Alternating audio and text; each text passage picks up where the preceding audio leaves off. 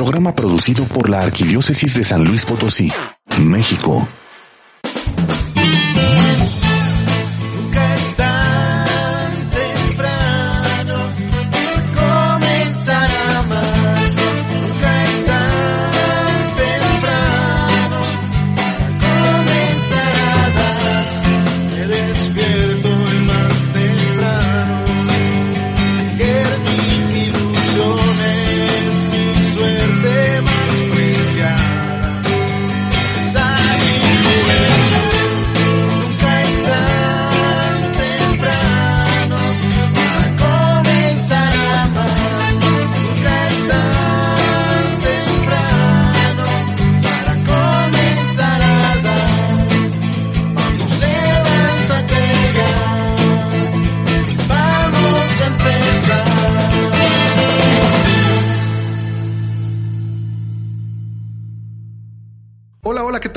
Días, queridos radioescuchas desde su programa Nunca es tan temprano. Mi nombre es Oscar Reyes y les doy la bienvenida una vez más a este su programa Nunca es tan temprano. Es un placer para mí estar con ustedes como cada domingo a través de la señal de imagen en el 103.1 de FM. Y el día de hoy tenemos preparado un tema muy especial que estoy seguro que a muchos de nuestros radioescuchas les va a interesar, sobre todo a todos aquellos que ya son papás y que tenemos niños en casa. Yo sé que a veces no sabemos cómo entretenerlos, cómo convivir con ellos y se nos hace muy fácil pues entretenerlos con el internet, con la tablet, con el celular, pero ¿qué tan bueno es esto para nuestros hijos?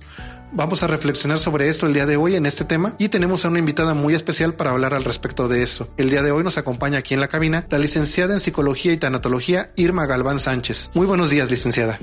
Muy buenos días, Oscar. Pues muchísimas gracias por este espacio que me están brindando y con muchísimo gusto pues yo vengo a compartir este pequeño tema y sobre todo en este domingo tan hermoso y, y bueno, como decías tú, ¿verdad? Ahorita que los papás este tan jóvenes se convierten en, padres y tienen la oportunidad de disfrutar a sus hijos, pero también hay que saber de qué manera podemos educarlos y orientarlos. Así es, licenciada. Y ciertamente bueno, yo no tengo hijos, pero tengo un sobrino al cual quiero mucho y a veces me toca cuidar. Y es increíble cómo se entretienen realmente con esas tecnologías nuevas que a veces noso- ni nosotros mismos alcanzamos a comprender. Muchos de nosotros crecimos a lo mejor una generación donde la tecnología con la que convivíamos pues era la televisión o la radio, pero nos estamos viendo pues muchas veces rebasados, ¿verdad? Por las tecnologías que van saliendo, por todo lo que tienen acceso nuestros niños el día de hoy. Y bueno, yo pienso que para empezar a ahondar en ese tema, pues la pregunta, ¿la tecnología es buena, es mala? Bueno, miren, eh, ¿por qué escogí este tema? Porque ahorita la verdad está desfasando la tecnología, sobre todo en los niños y en los adolescentes. Claro que es muy importante la tecnología. Pues mire, yo les voy a, a hablar un poquito de ella. La tecnología se ha introducido en los hogares rápidamente sin dar tiempo a reflexionar sobre los efectos que produce en los hábitos de los niños y en el desarrollo cerebral. ¿Es mala la tecnología? Pregunta que muchos padres nos hacemos. La verdad es que por sí sola no lo es. Es el grado de supervisión lo que puede marcar la diferencia entre el uso y el abuso. La exposición excesiva a la tecnología en bebés de entre 0 y 2 años de edad provoca pues algunos trastornos, el déficit de atención, retrasos cognitivos, problemas de aprendizaje, aumento de la impulsividad, falta de autocontrol. El uso excesivo de la tecnología en niños afecta a su alfabetización y al rendimiento académico. Entre otros problemas anunciados, uno de los que más se ha destacado es el sedentarismo entre los niños, el cual provoca enfermedades tales como la obesidad, la diabetes y problemas cardiovasculares. A lo mejor decimos, bueno, ¿por qué esas enfermedades en los niños, verdad? Tan sencillo porque el permanecer mucho tiempo sentado provoca el subir de peso. Y el subir de peso igual también el estar comiendo por ansiedad, por estrés, genera ese, ese, todo eso se desarrolla en el niño y obviamente provoca enfermedades. El niño de cuatro años, siempre que sube al auto, pide a sus padres el celular para jugar o bien nosotros como papás tranquilamente se lo prestamos pues para que se ocupe y nos permita a nosotros hacer nuestras cosas o simplemente estar en el propio celular. El niño que tan pronto llega a su casa enciende automáticamente la televisión. El adolescente anda todo el tiempo con su celular enviando WhatsApp, los cafés llenos de jóvenes con sus celulares o tablets. Cuadros cotidianos que revelan una realidad. La exposición cada vez más frecuente a los medios virtuales. Así es, licenciada. Y bueno, yo recuerdo hasta hace poco, pues, cuando hablábamos a lo mejor de riesgos de que los niños convivieran con la tecnología, pues se hablaba pues de lo que podían encontrar en estos sitios, ¿no?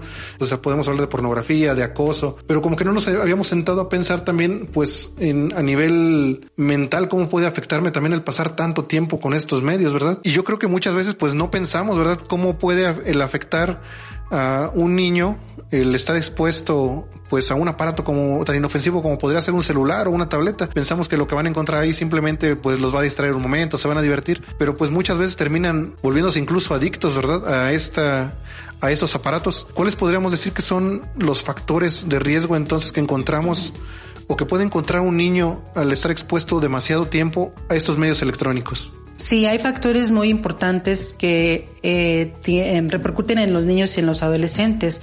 Podemos decir como, por ejemplo, en las adicciones que nosotros conocemos, el alcohol, la droga, cómo hace que nuestros transmisores este, trabajen de, de cierta manera cuando se, se consume ese tipo de adicciones.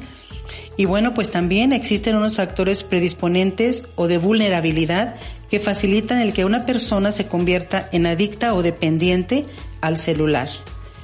Los jóvenes se encuentran en situaciones de riesgo o son aquellos que por lo general han crecido en un ambiente familiar poco propicio para su desarrollo, donde existen dificultad en la comunicación, suelen poseer una baja autoestima y muchas veces pues son jóvenes con escasas habilidades sociales que entienden a huir de un mundo adulto que les resulta hostil, refugiándose en las nuevas tecnologías. Además, el hecho de encontrarse en un periodo crítico, como la adolescencia, caracterizado por cambios tanto físicos como emocionales, es un factor más de vulnerabilidad. Todos esos factores pueden hacer de las nuevas tecnologías un refugio ideal para que los adolescentes proyecten ante los otros una imagen más ideal o incluso irreal de sí mismo para ser aceptados o sentirse seguros. ¿Cuándo se considera una adicción? como lo que les mencionaba hace un momento, ¿verdad? No precisamente que los niños obviamente no están consumiendo droga, pero el cerebro funciona como de esa misma manera. La conducta adictiva termina por acaparar su vida y no existen otras actividades gratificantes fuera de la conducta motivo de adicción. Según la Asociación Americana de Psiquiatría, pues los niños pueden padecer síntomas similares a las adicciones tradicionales, como ya les mencioné, como el alcohol, las drogas, cuando se usan en exceso, pues nuestro cuerpo lo resiente y se siente con la necesidad quien las haya consumido, con esa ansiedad de consumirlas, ¿sí? Con esa ansiedad de que su cuerpo se las está pidiendo.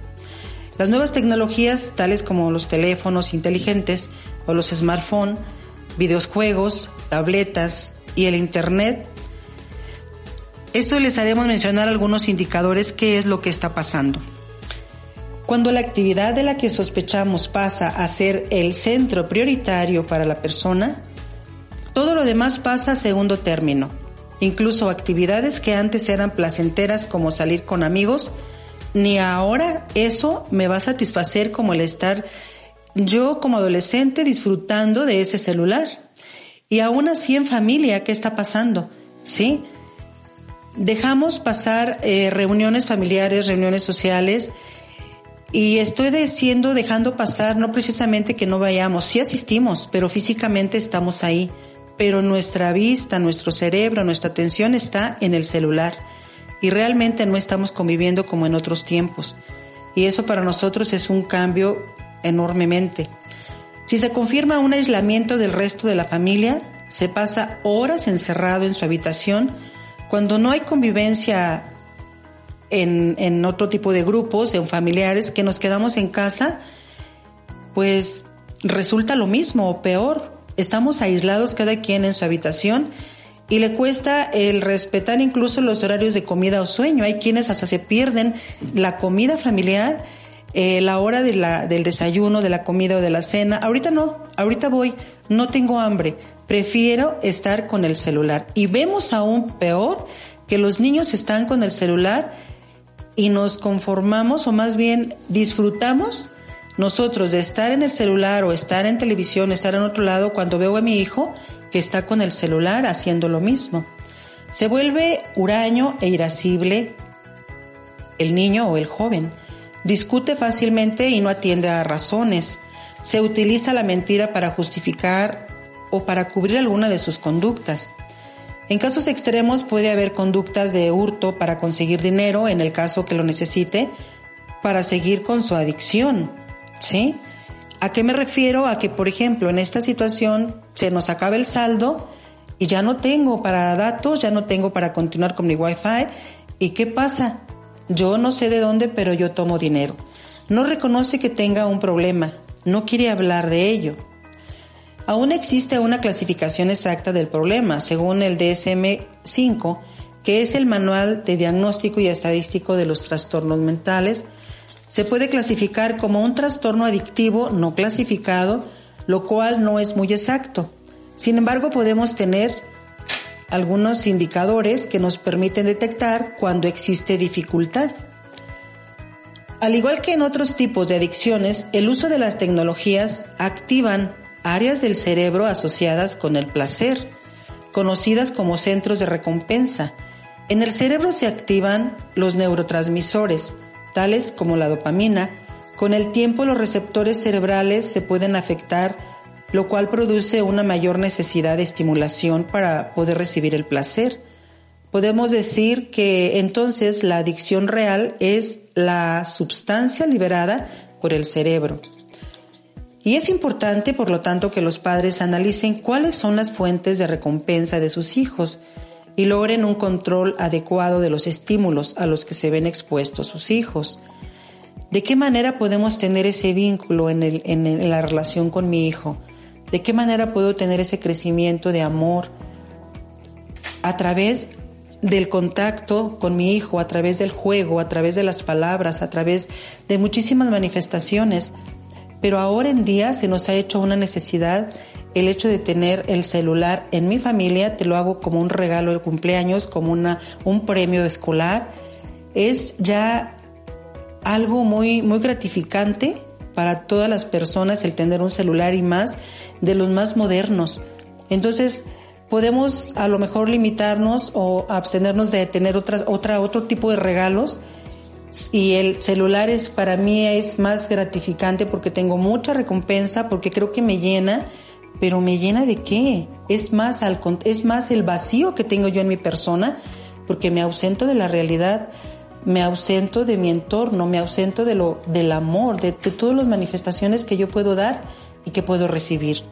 Y qué bueno que lo menciona, ahorita que está mencionando las características precisamente que nos hacen caer en cuenta que una persona está padeciendo ya esta adicción, pues a lo mejor lo estamos enfocando ahorita a los niños, pero yo se me vieron a la mente también muchas personas adultas que pues ya, ya presentan algunas de esas características, ¿verdad? Y qué importante es darnos cuenta también nosotros, pues como papás, como familiares, de que esas conductas no son sanas y que tenemos que tomar cartas en el asunto para, pues para ayudar a nuestros seres queridos, ¿verdad? Y bueno, es así como llegamos al final de este primer bloque, vamos a un pequeño corte comercial, pero no le cambien, en un momento regresamos para continuar con esta interesante entrevista. Te recuerdo los teléfonos en cabina para que te pongas en contacto con nosotros, 812-6714 y 350-2303. No le cambies. Ya estamos de regreso en Nunca es tan temprano. Sigue con nosotros, estás en Nunca es tan temprano. Ya estamos de regreso en el segundo bloque de este tu programa Nunca es tan temprano. El día de hoy estamos en una entrevista muy interesante donde estamos hablando sobre cómo afecta la tecnología a los niños y yo me atrevería a decir también a algunos adultos que conozco. En el primer bloque hablábamos sobre cómo detectar esta posible adicción que tenemos hacia las tecnologías y cómo afecta el desarrollo de los niños. Hablábamos de que podemos darnos cuenta que tenemos una adicción cuando nos damos cuenta de que la tecnología pasa a ocupar un lugar prioritario en nuestra vida antes que algunas personas, antes que nuestras obligaciones. Muchas veces ponemos esta tecnología antes. También cuando vemos que nos aísla de nuestra familia, aunque estemos físicamente ahí presentes, pues muchas veces en, en nuestra mente anda divagando en otro lugar. También cuando la ausencia de esta tecnología pues nos hace actuar de forma este un poco huraña o irascible cuando nos provoca coraje el no tener cerca nuestro celular y pues también cuando utilizamos mentiras o cuando empezamos a cuando empezamos a mentir para justificar o tapar algunas de estas conductas Y hay quienes incluso llegan a robar, lo mencionábamos en el, en el primer bloque, o toman dinero que a lo mejor tenían destinado para otra cosa para seguir solventando este vicio que se tiene. Pues sí, así es, Oscar, tienes mucha razón en tu comentario que haces. Y fíjate que un estudio publicado en el 2009 y producto de un convenio entre la Universidad de Burgos y la Fundación Candel recalca la importancia de fomentar factores de protección en los niños, que incluyen, entre otros, el uso racional del tiempo libre. Lo que yo les comentaba hace un momento, ¿verdad? Del convivir, el, el irse al, al, de, no sé, de campamento, de convivencia familiar, porque no necesariamente eh, es cierto, el dinero es importante, pero justificamos siempre, no hay dinero, no tenemos, es gasto, no es día de vacaciones. Y yo creo que la convivencia familiar es muy importante. El consumo inteligente de las tecnologías y el control paterno es pues lo que realmente nos está llevando a un déficit de, de convivencia, a un déficit de, de una relación familiar y esto es tristemente que ya está afectando demasiado en los niños y en los adolescentes. Y bueno, pues aquellos jóvenes que presentan dificultades en cuanto al uso de las de la tecnología necesitan ser acompañados en su organización personal, reflexionar sobre las necesidades reales y las creadas, fomentar la creatividad y aprender a valorar las cosas en su justa medida. ¿Cómo se produce la adicción a la tecnología? Según los expertos, Internet, al igual que las apuestas en juegos de azar, refuerzan la gratificación inmediata.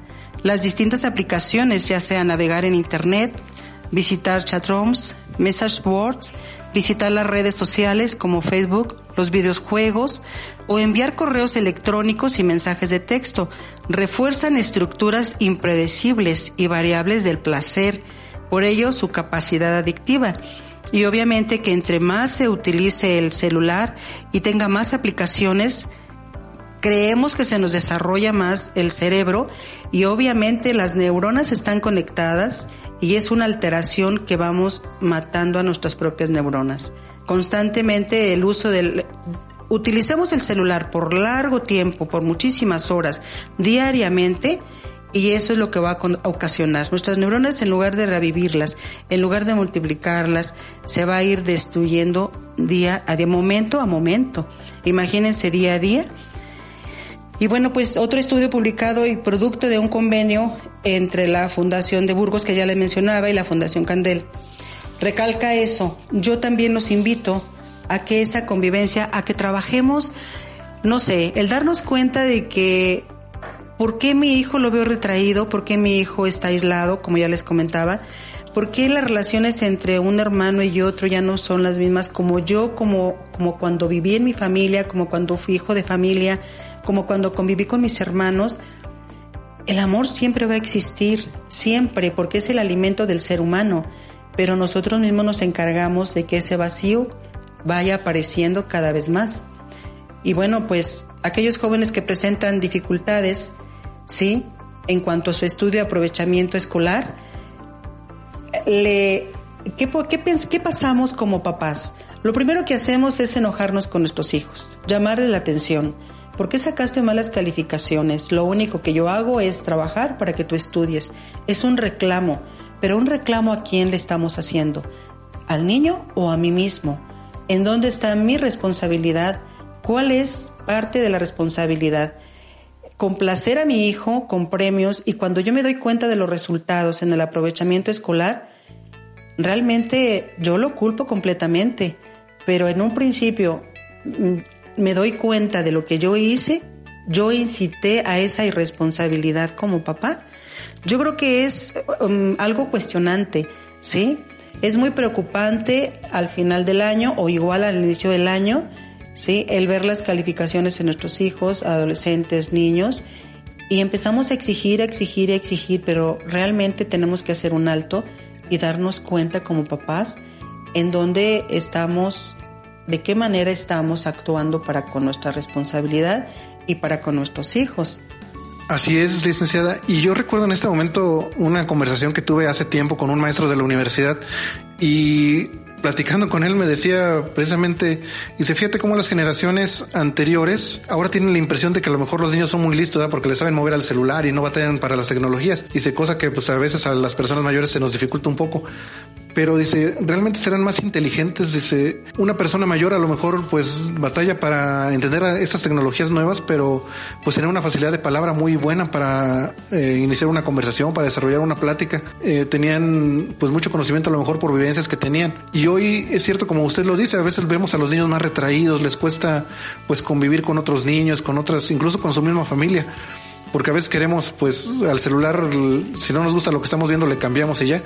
Y con otra persona, pues no podemos hacer eso, de cambiarle la conversación, cambiarle a que sea a nuestro gusto. Y creo que también como señalaba al final, pues ver también dónde quedamos nosotros parados, este, como, pues como papás, como tutores, qué rol estamos tomando ante, ante nuestros niños, porque es muy sencillo, como decíamos al principio, pues cuando voy a manejar, darles el teléfono y que ellos se entretengan y se hagan bolas y que me dejen a mí hacer lo que yo quiero también y no estoy asumiendo mi, mi rol a lo mejor pues de salir a jugar con ellos, de quedarme un rato platicando con ellos para que no busquen por ocio la tecnología para escaparse de su realidad. Y bueno, licenciada, quisiera que nos platicara cómo podemos ayudar a nuestros niños y adolescentes, porque podría parecer que pues lo más rápido sería ir y quitarles el teléfono, ¿verdad? Pero pues como decíamos, la tecnología no es mala, sino el abuso de esta es lo que es negativo. Entonces, ¿cuáles son las medidas que tendremos que llevar a cabo nosotros como papás, como tutores, para ayudar a una persona que a lo mejor ya tiene una cierta adicción a las tecnologías? Pues muy importante tu pregunta, Oscar. Y no se trata de prohibir la exposición a los medios, se trata de enseñar a los hijos autocontrol, discernimiento y uso apropiado de lo que la tecnología nos, nos provee. Yo quisiera comentarles de qué manera hay unos factores de protección frente al abuso de la tecnología. Sí, yo primero quisiera hablarles, si me permites, Oscar, un poquito de eso. Eh, más allá de dar un diagnóstico, los padres deben de estar atentos a las señales que pueden indicar un abuso en el uso de las nuevas tecnologías e igualmente tomar acciones que generen factores de protección. Estas son algunas recomendaciones. Establecer un horario de juego de acuerdo a la edad con periodos de descanso que no impliquen el uso de la tecnología. Y sí se puede porque tenemos que darnos a la tarea el convivir con, nuestro hijo, sobre todo los papás que trabajan más tiempo eh, fuera de casa, que están más fuera de casa que, la, que las mamás, que ahorita en el rol, la verdad es muy importante y sobre todo necesario, trabajan ambos. Entonces, eh, por lo regular, quien llega después, pues es el papá, ¿verdad? Y ya llega cansado, ya llega, este, a lo mejor ya eh, los hijos ya están en su rol de terminar la tarea, de ya para dormirse pero los fines de semana, o sea, lo importante es la calidad de tiempo, no cantidad. Entonces, evitar el uso de la televisión, el internet, etcétera, como niñera. ¿Por qué como niñera? Porque cuando llegamos, cuando llegamos y lo primero que hacen los, hijos es prender, directamente se van a prender la televisión. O igual, ¿dónde dejé mi tablet? Y empezamos con la tecnología a todo lo que da durante toda la tarde, ¿sí? Y las tareas, bueno, pues no sé, ahí, ahí depende de los papás, de la mamá, ¿verdad? pero le damos más importancia a eso. Eliminar el hábito del uso de la tecnología como una rutina, limitar los tiempos de exposición y dar opciones de gratificación diferentes, por ejemplo, el juego libre, como ya les comentábamos, el deporte, visitar los parques, eh, así como pues algunos de veras cuidan su, su salud a través del deporte, que se van, no sé, a hacer una rutina de caminata, algún, algún entrenamiento, algún gimnasio o clases de yoga, pues igual también incluir a los hijos, ¿verdad? Y si, bueno, no podemos a, que nos acompañen nuestros hijos al gimnasio, que nos acompañen, no sé, o que yo no puedo llevar a mi hijo, no puedo trasladarlo, pero sí lo puedo involucrar en dentro de mi casa, a jugar al balón afuera de mi casa. Y, y eso, esa rutina no es pasada, es de todos los tiempos. Ahí entran muchísimos, muchísimos este, oportunidades que se dan como papás y como mamás. Y los hijos, les aseguro que se les queda más grabado ese momento de relación con ustedes.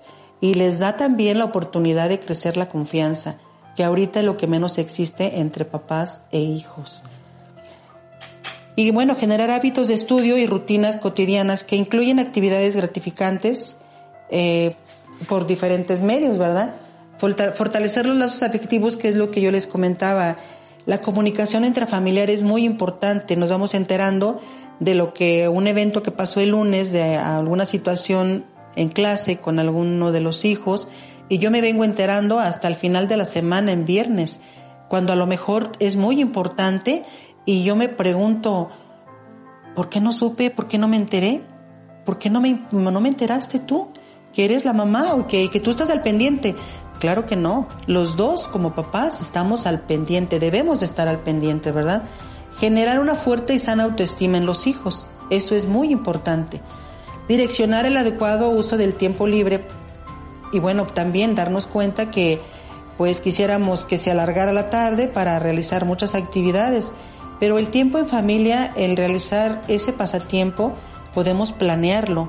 Juegos de mesa, visitar amigos, eh, familiares, practicar algún arte, hacer obras sociales y establecer en los equipos de la casa controles parentales. En general, hay muchísimas instrucciones para esto en los manuales, hay muchísimas situaciones en las que nosotros podemos vernos involucrados con nuestros hijos.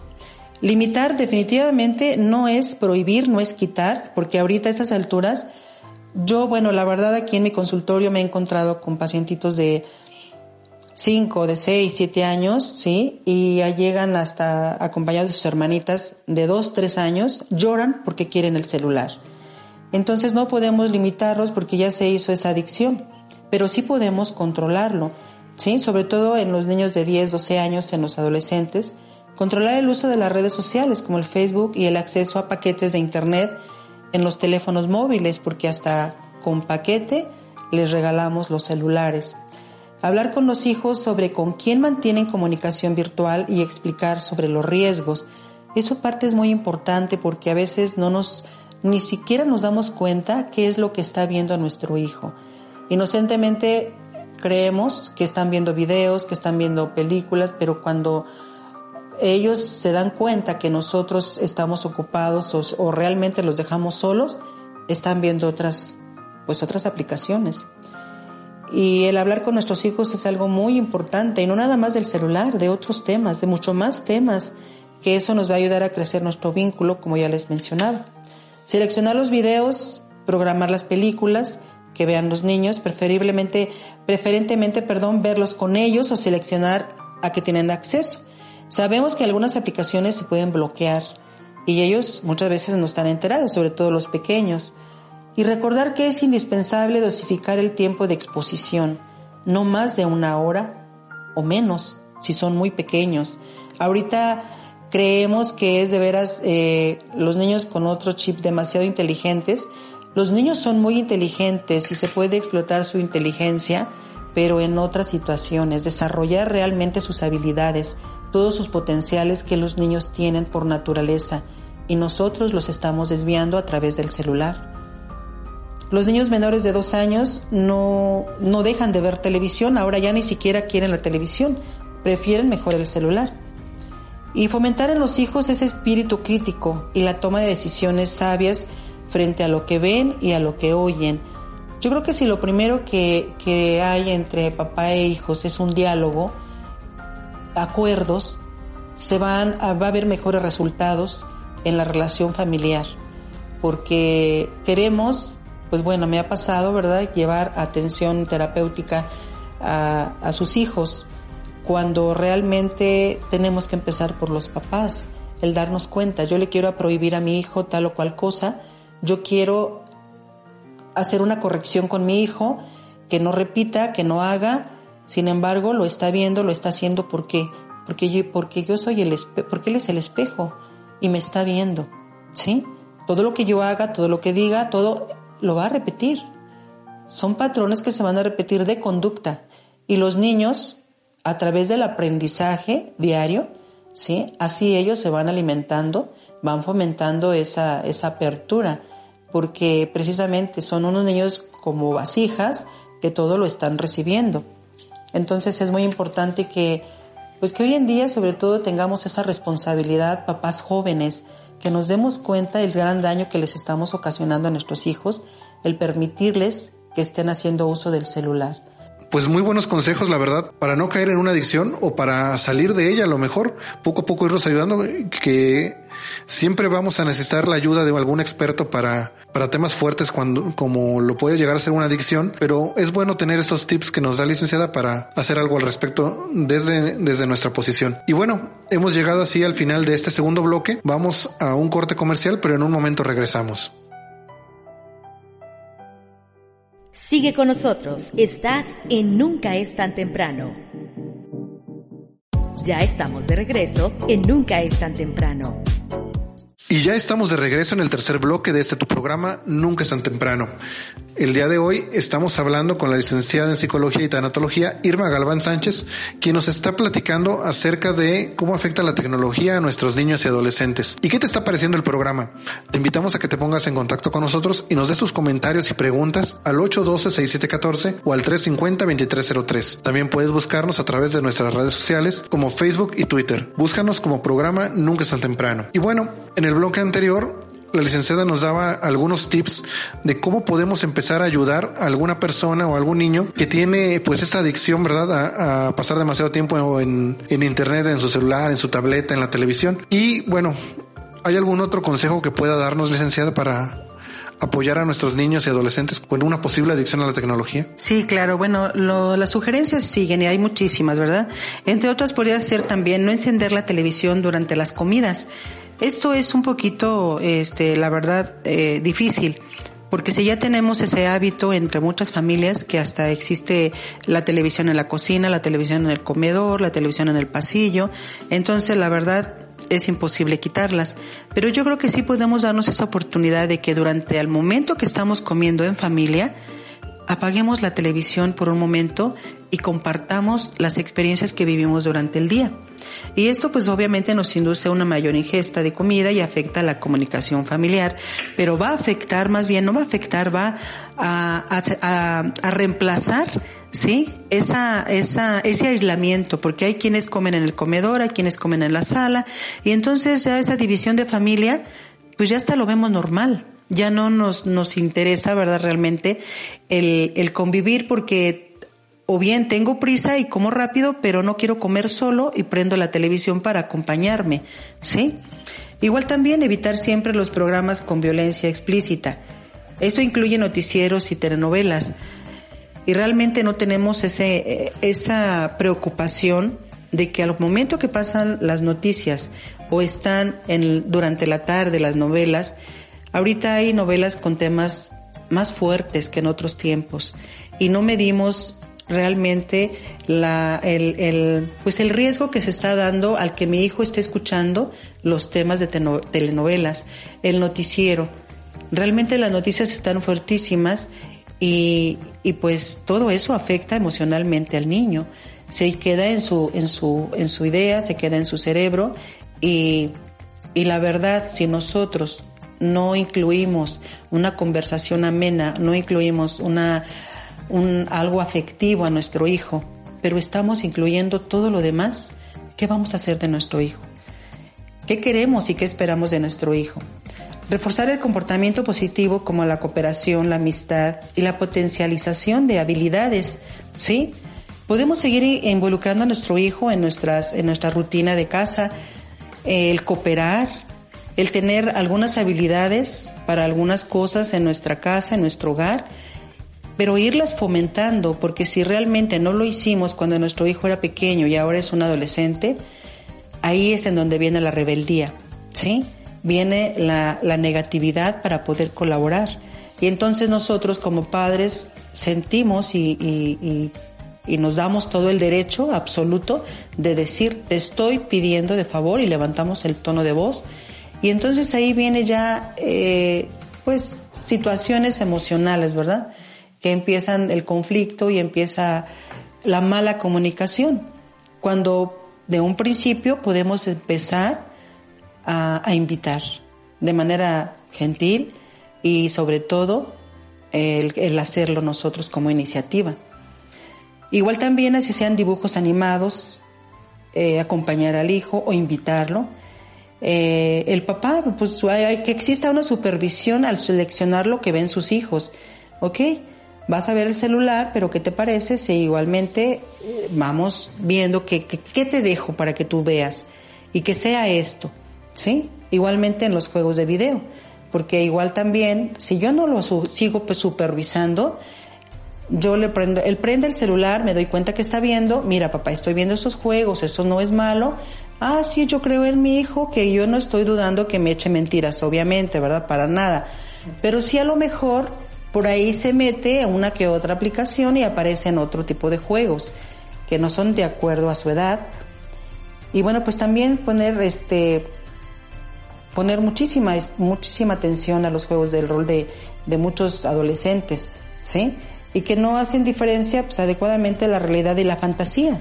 A veces realmente si ustedes platicaran con las maestras de este de los colegios, de las escuelas, eh, a veces los niños son tan fantasiosos y bueno, así como que se pierden, ¿no? Y, y empiezan pues los reportes. El niño está muy distraído, el niño no está poniendo atención, el niño, este, no sé, platica con otros niños, pero no es otra cosa, se dan sus habilidades y hasta los celulares los llevan durante el recreo o en hora de clase y no sé cómo se las ingenian y llegan ahí al colegio los celulares. Y pues también es muy importante que no olviden que sus propios hábitos serán los que imiten a los niños. Si yo papá llego y, y bueno, que lo ideal sería saludar a, a mamá, saludar a los hijos, pero si yo llego y entro a mi casa con el celular en la mano, ¿sí? Llego, bueno, ya vine, ya llegué saludando y continúo con el celular en la mano, pues obviamente que mis hijos me están viendo, me están observando y tan solo en el, en el, en el carro, en el vehículo, no me dejarán mentir, ¿verdad? Entonces todo eso es, obviamente nosotros pues estamos haciendo ese espejo, como les decía, para nuestros hijos. Y bueno, pues ahorita ya está habiendo muchas situaciones a nivel este psíquico que la verdad sí están sufriendo ya las consecuencias de, de muchos niños, muchos adolescentes que están necesitando ayuda, están pidiendo apoyo eh, precisamente por eso, el buscar ayuda a tiempo, el no subestimar cuando vemos afectada la vida del niño o joven, solicitar apoyo del plantel educativo, buscar asesoría de un profesional en psicología clínica. Cualquier situación que veamos en nuestros hijos, cualquier cambio que no es normal, pues la verdad al principio nos asustamos, pero realmente ahorita yo me di la oportunidad de seleccionar este tema porque aprovechando la, la invitación que me, nos hicieron, eh, toqué este tema porque realmente es muy importante. Entonces, sí, la verdad, yo los invito a que como papás se, se den el tiempo y sobre todo nos hagamos una, un momento de, de, reflexión y darnos cuenta eh, el riesgo que está ocasionando en, en nuestros hijos.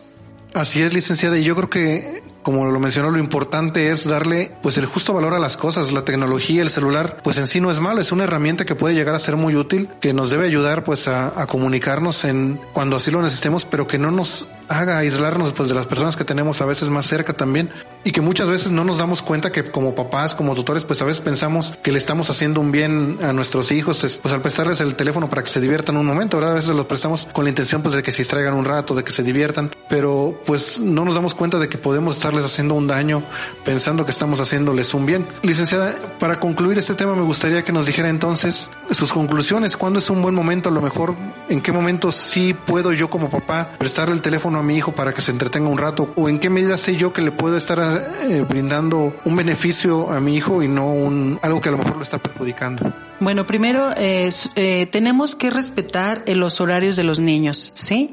¿A qué me refiero en horarios? Eh, yo les sugeriría que los niños tengan un horario adecuado para dormir eh, las horas que deben de dormir un niño, adolescente.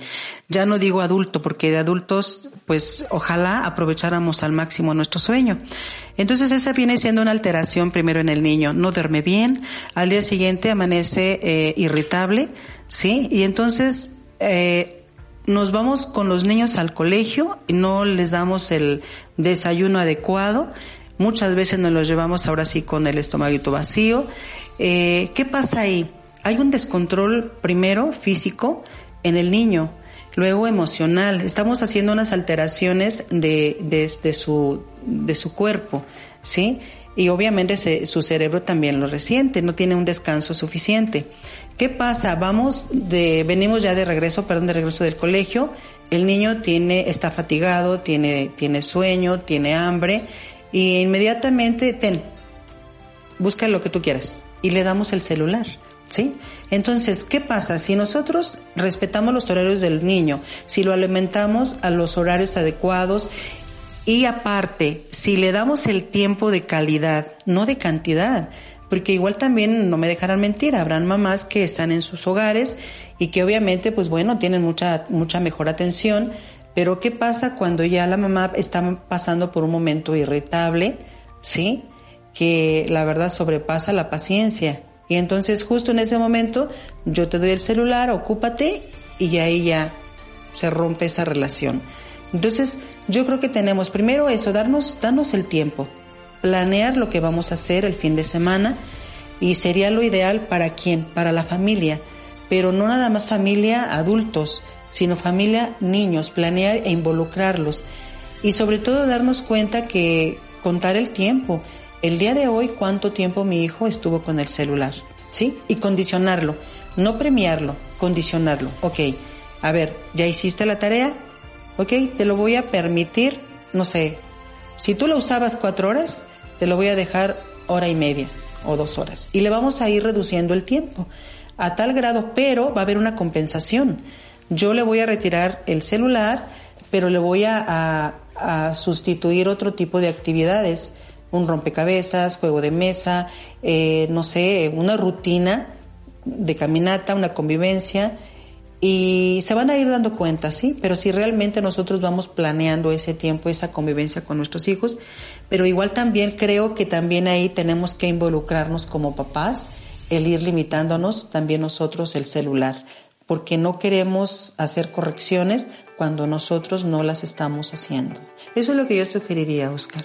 Pues muchas gracias, licenciada, por esta interesante entrevista. Yo creo que ha sido de mucha utilidad, pues tanto para un servidor como espero que para muchos de nuestros radioescuchas también, que a lo mejor no nos habíamos dado cuenta de estas actitudes que a veces podemos tener nosotros mismos y que después nuestros hijos están pues reflejando también, pues porque no están haciendo un uso adecuado de esas tecnologías. Ya lo decíamos y lo hemos repetido muchas veces en este programa, la tecnología en sí no es mala. Lo que es malo es el uso excesivo que podemos llegar a darle. Y bueno, queridos radioescuchas, es así como hemos llegado al final de esta entrevista y de nuestro tercer bloque. Vamos a nuestro último corte comercial y en un momento regresamos con el último bloque de nuestro programa. Estás escuchando Nunca es tan temprano. Ya estamos de regreso en Nunca es tan temprano. Y ya estamos de regreso en el último bloque de este su programa Nunca es tan temprano. El día de hoy tuvimos una entrevista muy interesante acerca de cómo afecta el uso excesivo de, la tecnología a nuestros niños y adolescentes. Y bueno, licenciada, alguno de nuestros radioescuchas detecta a lo mejor que hay problemas con alguno de sus hijos por las cuestiones que hemos platicado el día de hoy, o quisiera ponerse en contacto con usted para alguna consulta o seguir hablando sobre este tema, ¿dónde la pueden localizar? Sí, claro, mire, me pueden contactar. Eh, mi número de celular es con 4442 255406 y yo con muchísimo gusto los, los atiendo. Nos decía también al principio del programa que usted es, es, especialista también en tratar familias y también conoce sobre el tema de tanatología, ¿verdad? Por si alguna persona quisiera hablar también con usted sobre estos temas, también los puede recibir. Sí, claro que sí, ese tema también es muy importante. Eh, hablar de, de las pérdidas, que es lo que abarca la tanatología. Y no nada más es el conocimiento de la pérdida de la muerte. Hay pérdidas de todo tipo, pérdidas de trabajo, pérdidas de, de, un hijo cuando se cambia de ciudad por, por, por cuestión de, de, estudios, pérdidas de cambio de, de escuela, pérdida de cambio de casa. Entonces, realmente eh, sí es muy reconfortante el que venga el, un paciente y se le, se le dé seguimiento a su, a su dolor, a su pérdida y, y, yo los invito, ¿verdad? Eh, la verdad que se den su tiempo, quien nos está escuchando. Si alguno de ustedes pasa por esta situación de alguna pérdida, yo estoy a sus órdenes como tanatóloga y, y bueno, si gustan, platicamos unos momentos y ahí estoy para, para servirles. Pues muchas gracias, licenciada. Y queridos radioescuchas, ya escucharon. Si gustan ponerse en contacto con la licenciada, les repito su teléfono con 44 42 25 54 06. Les recordamos también que aquellas personas que gusten una copia de este programa o algún otro que hayamos transmitido antes, pueden solicitarlo con nosotros al 812 6714 o al 350 2303. Licenciada, pues muchas gracias por esta entrevista y por este tiempo que nos dedicó. Esperamos tenerla muy pronto nuevamente aquí con nosotros en la cabina. Muchísimas gracias, Oscar. El, el gusto es para mí el haberme dado esta, este espacio y la verdad, claro que sí, con mucho gusto yo regreso a un tema más. Y hoy como cada domingo te recordamos que no dejes de ir a misa y aquí un adelanto de lo que escucharemos el día de hoy. Así que vamos a escuchar ahora nuestro melodrama evangélico. Y dice luces, micrófonos y acción.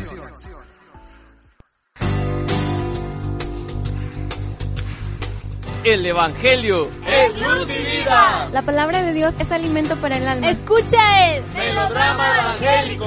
Solo por nunca es tan temprano. Del Santo Evangelio según San Lucas, capítulo 21, versículos 5 al 19. Estén atentos y levanten la cabeza, porque se acerca la hora de su liberación, dice el Señor. En aquel tiempo, como algunos ponderaban la solidez de la construcción del templo, y la belleza de las ofrendas votivas que lo adornaban, Jesús dijo, Días vendrán en que no quedará piedra sobre piedra de todo esto que están admirando, todo será destruido. Entonces le preguntaron, Maestro, ¿cuándo va a ocurrir esto? ¿Y cuál será la señal de que ya está a punto de suceder? Él les respondió, Cuídense de que nadie los engañe, porque muchos vendrán usurpando mi nombre y dirán, yo soy el Mesías. El tiempo ha llegado. Pero no les hagan caso. Cuando oigan hablar de guerras y revoluciones, que no los domine el pánico, porque eso tiene que acontecer, pero todavía no es el fin.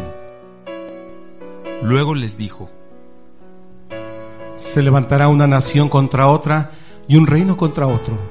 En diferentes lugares habrá grandes terremotos, epidemias y hambre, y aparecerán en el cielo señales prodigiosas y terribles. Pero antes de todo esto, los perseguirán y los apresarán, los llevarán a los tribunales y a la cárcel y los harán comparecer ante reyes y gobernadores, por causa mía. Con esto ustedes darán testimonio de mí. Grábense bien que no tienen que preparar de antemano su defensa, porque yo les daré palabras sabias a las que no podrán resistir ni contradecir ningún adversario de ustedes los traicionarán hasta sus propios padres, hermanos, parientes y amigos. Matarán a algunos de ustedes y todos los odiarán por causa mía. Sin embargo, ni un cabello de su cabeza perecerá. Si se mantienen firmes, conseguirán la vida.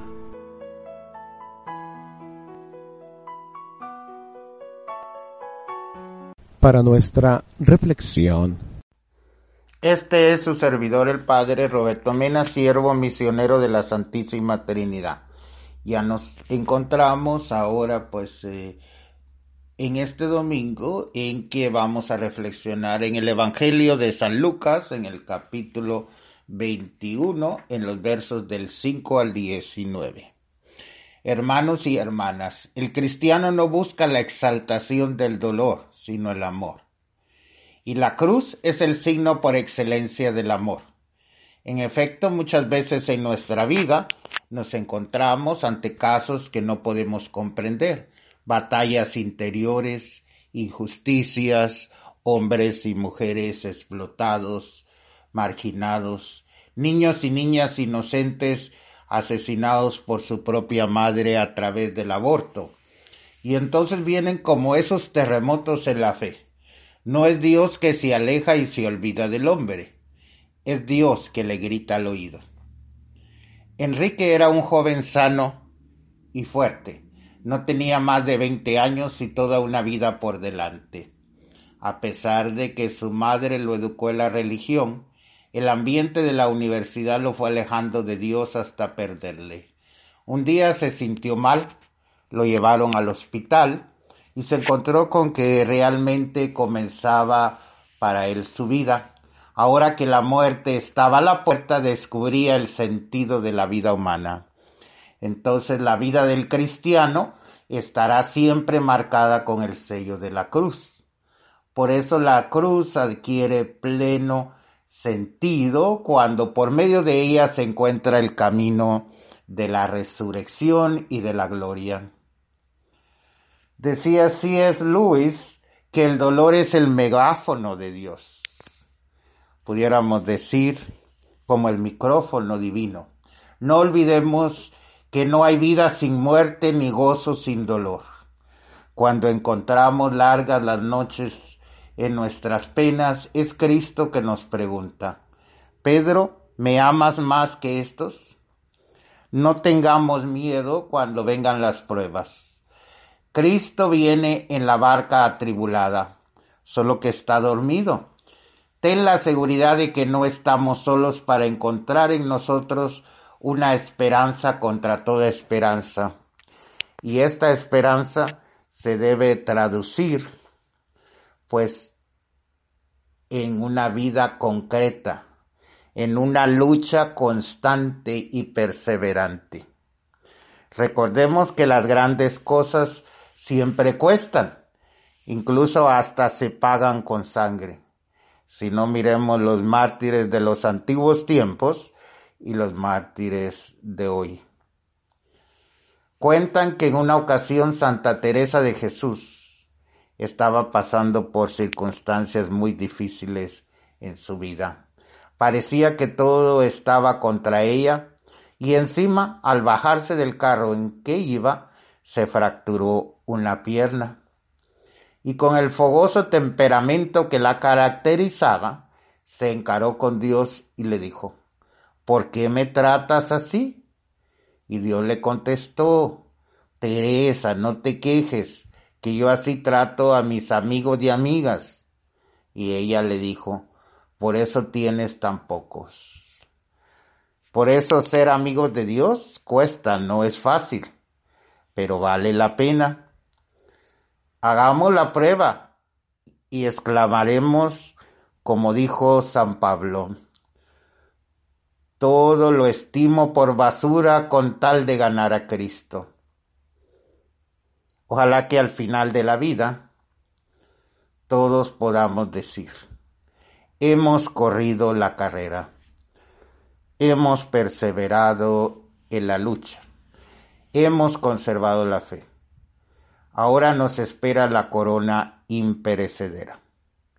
Pidámosle a nuestra Madre, la Virgen María y a todos los santos en este mes de noviembre que nos ayuden a perseverar en su camino y nuestro corazón siempre esté dispuesto a entregarse a Cristo no importando las circunstancias que nos toquen enfrentar. Esa es la gracia en este domingo le pedimos. Si nos bendiga Dios misericordioso, el Padre, el Hijo, el Espíritu Santo descienda con nosotros para siempre. Amén. Agradecemos al ingeniero David, Abdiel y a todo su equipo por la realización de este melodrama evangélico, así como al sacerdote Roberto Mena por su acertado comentario. Y es así como hemos llegado al final de este programa. Agradecemos que hayas estado con nosotros durante esta mañana y esperamos que este tema te haya sido de mucha utilidad. Mi nombre es Oscar Reyes y nos escuchamos aquí la próxima semana con un programa más de Nunca es tan temprano. Hasta la próxima.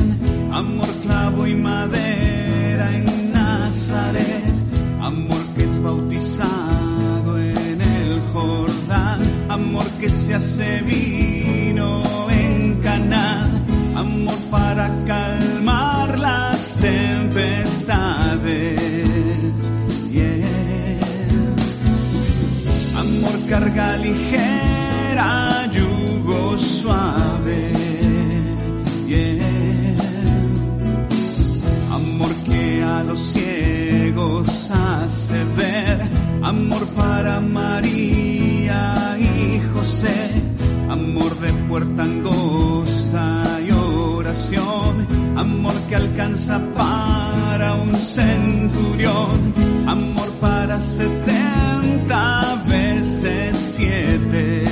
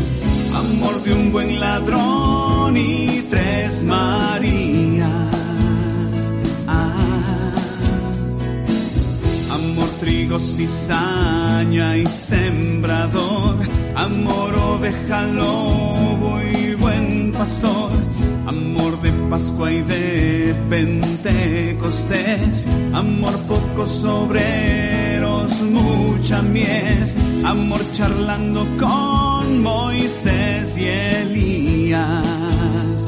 Ah, amor resucitado al tercer día.